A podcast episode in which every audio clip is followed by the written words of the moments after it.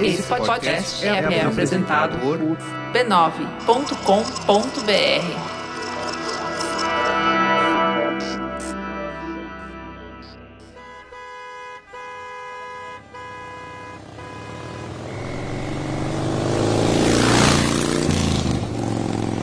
São seis horas da manhã.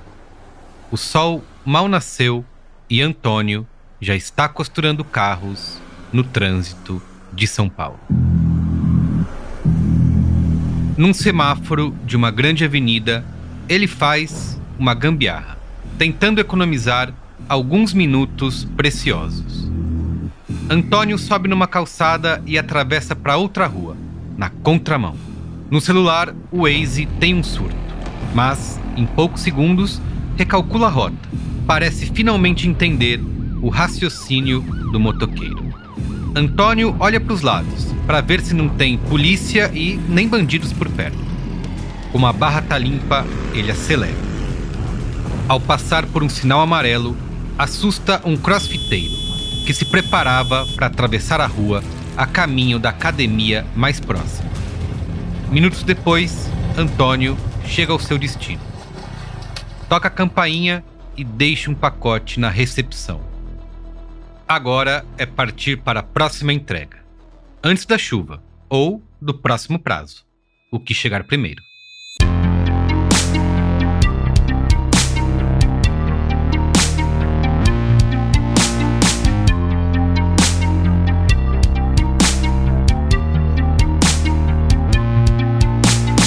Você já parou para imaginar quanta tecnologia está envolvida numa simples, entre aspas, entrega como essa? Quantos profissionais existem para garantir que aquilo que você pediu vai chegar no prazo certo e no destino correto? É isso que a gente vai investigar agora. Eu sou o Carlos Merigo e essa é a terceira parte da minissérie Evolução do E-Commerce, um especial do Braincast apresentado por Americanas Marketplace. Em quatro episódios, estamos mostrando aqui como o comércio eletrônico saiu do completo amadorismo para uma complexa ciência dos dados e da automação. E vamos vislumbrar também o possível futuro disso no metaverso.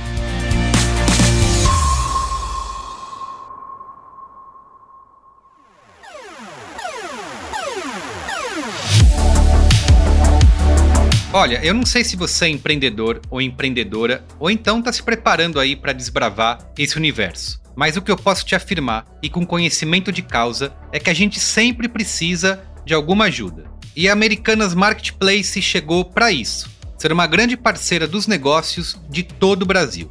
Imagina só, do dia para noite, você poder contar com uma mega estrutura, uma operação digital enorme e entrada para as principais lojas online do país. Além de colocar os seus produtos nos espaços que os brasileiros mais compram, você ainda conta com suporte, capacitação e a profissionalização que só a Americanas Marketplace pode oferecer.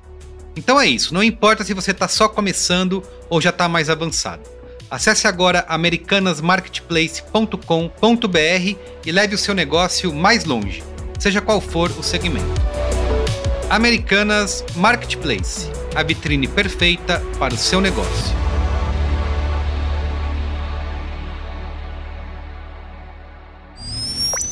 O multiverso das entregas.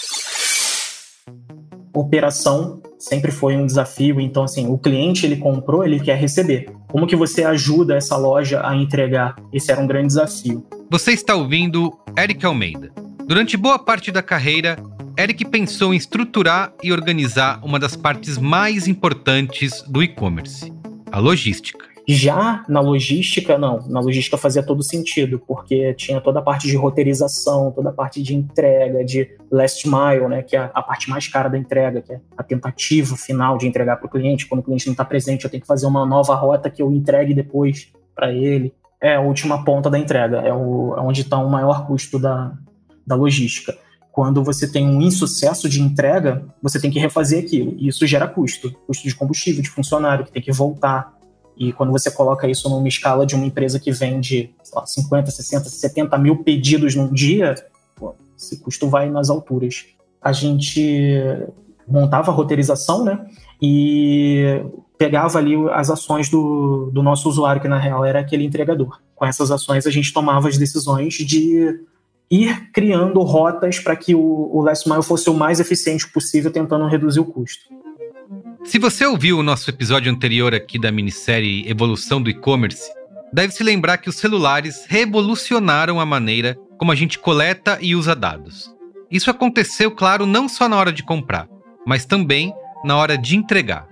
Hoje em dia, qualquer um de nós pode ser um entregador. Basta você ter algum tipo de veículo, pode ser moto, bicicleta, carro, enfim. E claro, um celular. Em inglês, isso é chamado de gig work. É como se você fizesse um freela para a empresa de e-commerce. Você ganha por entrega e se entregar mais, ganha mais. Isso tudo é gerenciado por aplicativos. Você entra no app e vê uma lista de entregas para fazer. Antes mesmo de abrir a tela, a tecnologia de dados já pré-selecionou quais seriam as melhores entregas para você. Isso é calculado de acordo com o seu tempo disponível e em que lugar da cidade você está. Dentro do app, você já pode ver uma listagem de propostas de entrega, o quanto vai ganhar com elas e até as rotas já calculadas pelo GPS. Com esses dados na mão, você decide se aceita ou não as corridas.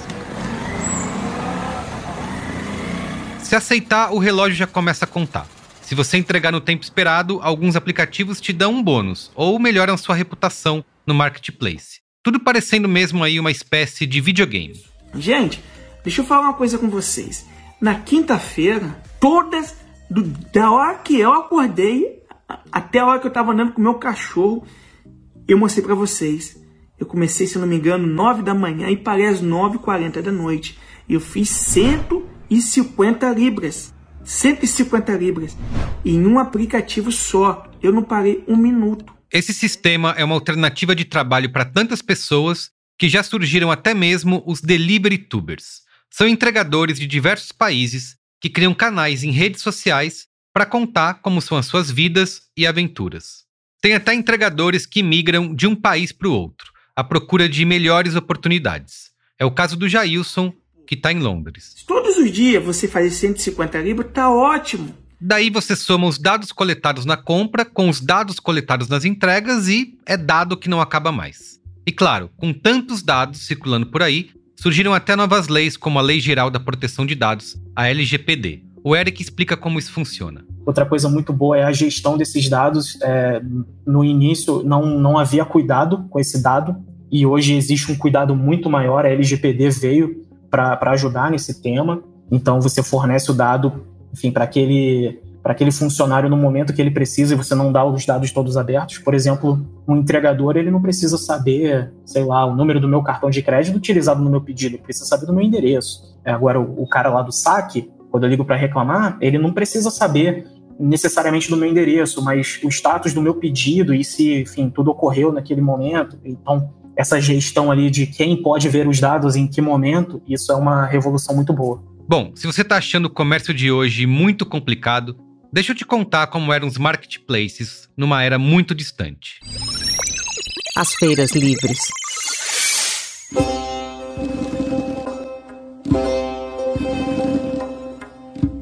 Marketplace, em inglês, nada mais é do que mercado, tipo feira livre. E boa sorte se você quiser descobrir a origem dessas feiras. Historiadores e arqueólogos têm registros de grandes e pequenos mercados surgindo em muitas épocas diferentes e em diversos lugares do mundo. Por exemplo, 3 mil anos antes de Cristo, os persas já tinham comércios que eles chamavam de bazar. Os bazares nasceram nas áreas rurais. Só que as cidades foram ficando mais cheias e assim os bazares também foram ficando mais urbanos e migraram para as ruas.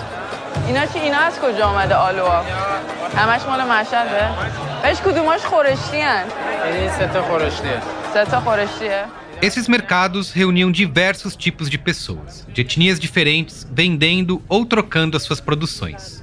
Era basicamente, como você deve imaginar, uma confusão. Ao passear por um bazar, você podia ouvir música, diversas línguas, desviar dos encantadores de cobras, comprar uma esposa e até participar de eventuais quebra-paus.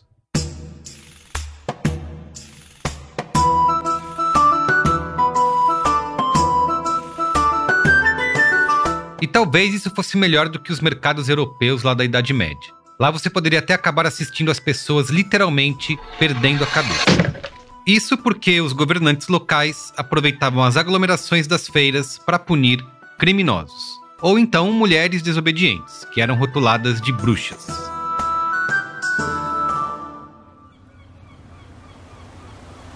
Não sei se você já ouviu falar de dropshipping. É aquela prática muito comum de vender produtos chineses em alguns marketplaces. As versões dos séculos 16 até o 18 do dropshipping também dependiam de navios para transportar os produtos. Mas os entregadores tinham que conviver com uma série de problemas como escravidão, naufrágios e, claro, piratas. Ao longo dos séculos, o comércio não parou de atualizar a fórmula dos marketplaces. Feiras, shopping centers, lojas online, ciências dos dados, tudo parece tão diferente e mesmo assim tão parecido. Depois de milhares de anos, ainda estamos pensando em como melhorar, otimizar e revolucionar a frágil e sempre ameaçada experiência do usuário.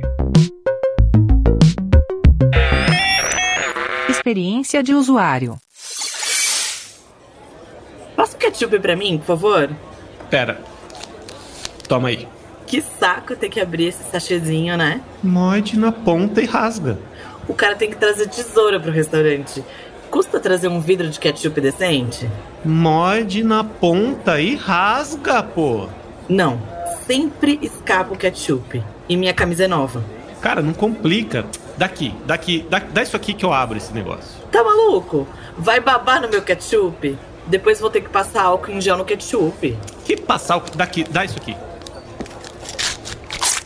Te falei, sempre desperdiço ketchup. Eu pago caro nisso. Deve ter perdido uns 50 centavos em ketchup. Sabe quanto carbono as empresas jogam na atmosfera só para vender ketchup? E esse plástico? Vai para onde? No mar? Pior, você babou nele. Você deve se lembrar de uma série de TV dos anos 90 chamada Seinfeld, certo? Uma das minhas preferidas. Seus criadores dizem que ela é uma série sobre o nada. Mas isso não é verdade. Boa parte das piadas de Seinfeld tratam daquelas coisas irritantes que acontecem no nosso cotidiano. É aquilo que acontece quando a gente tem que lidar com produtos, embalagens e tecnologias em geral, por exemplo. Dá pra gente dizer que Seinfeld é uma série sobre o que hoje a gente chama de experiência de usuário. Ou o X, que é a expressão que os profissionais da área preferem usar. William Lima conta como é trabalhar com isso eu tive uma experiência boa com isso, foi na, mais no início ali da carreira, na, nas consultorias, quando eu trabalhei na Accenture, tinha um, naquela época nem se falava em UI, UX, era, é, a gente falava de usabilidade, né? E ali a gente, foi, foi para mim uma, uma, uma, experiência muito boa de poder pegar empresas grandes como a TIM, por exemplo, olhar um sistema gigantesco, é, com muito usuário, e fala assim, cara, a gente precisa entender o comportamento aqui do usuário, a gente precisa é, entender se as coisas estão funcionando, se estão bem posicionadas, se os usuários estão entendendo. E a gente é, usava bastante é, entrevistas, é, card sorting, se chamava o cara, sabe, tem várias dinâmicas, né, que hoje também são utilizadas, né, mas eu acredito que talvez mais naquela época, porque hoje você tem outras ferramentas que te dão é, isso, acho, diria, de forma mais direta. Então, você chamava o cara para uma sala, as pessoas para uma sala, ou, ou, o indivíduo, às vezes, botava ele para navegar na, nas telas e acompanhava, gravava, olhava, é, entendia o comportamento dele. Era uma coisa bem manual, sabe? complexo de fazer, né? Imagina hoje você, com ainda um resquício de pandemia, você trazer 10 pessoas para dentro de uma sala para entrevistar durante X horas, né? É um eterno desafio, né? Tem duas coisas importantes aqui. A primeira é a User Interface, que os profissionais chamam de UI, ou, para falar o português claro aqui, UI. Ou seja, são as telas dos aplicativos. O texto que está escrito nelas, o passo a passo de uma compra e por aí vai. A UI deve estar baseada na UX. Só é possível criar uma boa experiência de usuário depois de investigar, claro, o que ele quer.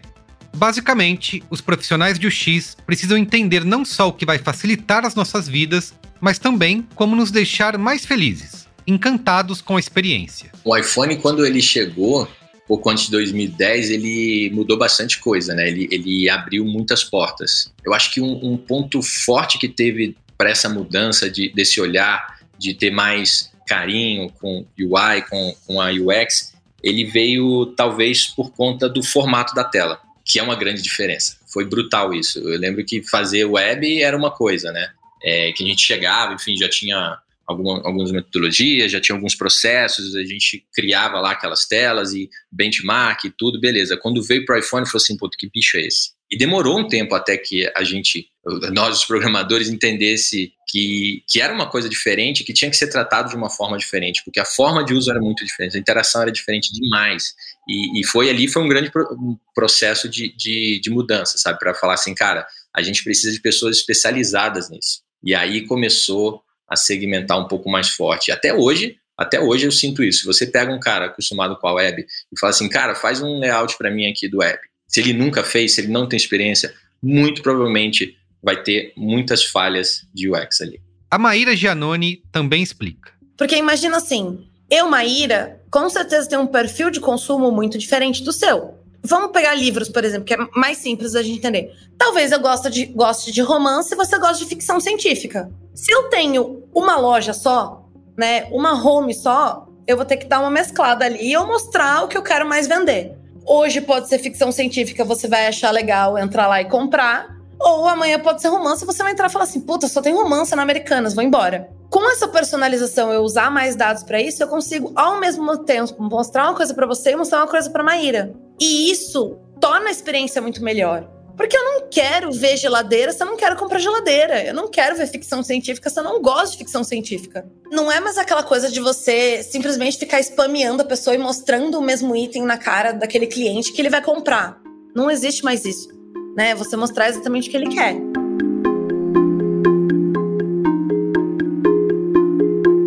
Bem, já entendemos que dá para coletar uma quantidade infinita de dados sobre o usuário. Mas como interpretar e entender essas informações? A resposta vem com a ajuda de duas ciências, que ficaram muito populares nas últimas décadas. Eu estou falando da psicologia cognitiva e da economia comportamental. Preguiçosos e impulsivos. A psicologia cognitiva vem se desenvolvendo desde os anos 1960. É uma disciplina que estuda comportamentos humanos por meio de experimentos científicos. Por exemplo, para entender como as pessoas lidam com tentações, os pesquisadores oferecem 100 reais para um grupo e dizem: se vocês esperarem até o fim do dia, vão receber 103 reais. E aí os cientistas ficam ali, por trás de um vidro, vendo o que vai acontecer. E aí a pessoa fica pensando: é melhor receber 100 reais agora ou esperar? Vale a pena esperar tanto para ganhar só mais 3 reais? E você, como cientista, pode se perguntar: e se oferecer 200 reais no fim da semana? O comportamento muda? As a behavioral scientist, I study the gap between what people say they will do and what they actually do. Você acabou de ouvir a Kristen Berman. Cientistas como ela usam ressonância magnética, observação de pupilas, medição de impulsos elétricos, entre muitas outras técnicas para entender os comportamentos humanos. Esses pesquisadores são capazes de acompanhar pessoas por décadas a fio. Eles registram como seus comportamentos mudam ao longo do tempo. Tudo para encontrar incoerências entre o que as pessoas dizem que fazem e o que elas realmente fazem. Um dos autores mais influentes dessa área é o psicólogo Daniel Kahneman, que ganhou até um prêmio Nobel. Well, you know, when you the best way to think about it is to think of measurements because we think of judgment as measurement with the instrument in the human mind. O seu livro mais famoso chama-se Rápido e Devagar: Duas Formas de Pensar. Nele, o ser humano é visto como um preguiçoso, sempre evitando pensar demais, e por isso mesmo, sempre prestes a ser enganado. Seja por intuições erradas, emoções, cansaço, ilusões de percepção e até pontos de vista que são inconscientes.